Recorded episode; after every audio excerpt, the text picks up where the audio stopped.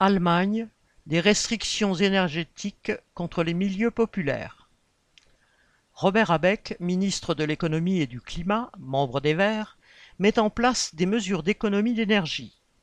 Un décret interdit à partir du 1er septembre les publicités lumineuses ou l'éclairage des bâtiments la nuit.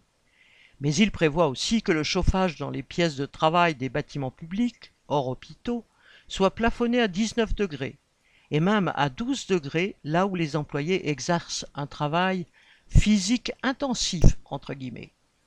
De plus, il sera éteint dans les parties communes, entrées, hall de couloir, et il n'y aura plus d'eau chaude pour se laver les mains. L'eau chaude a d'ores et déjà été coupée dans certaines installations sportives et même dans des écoles.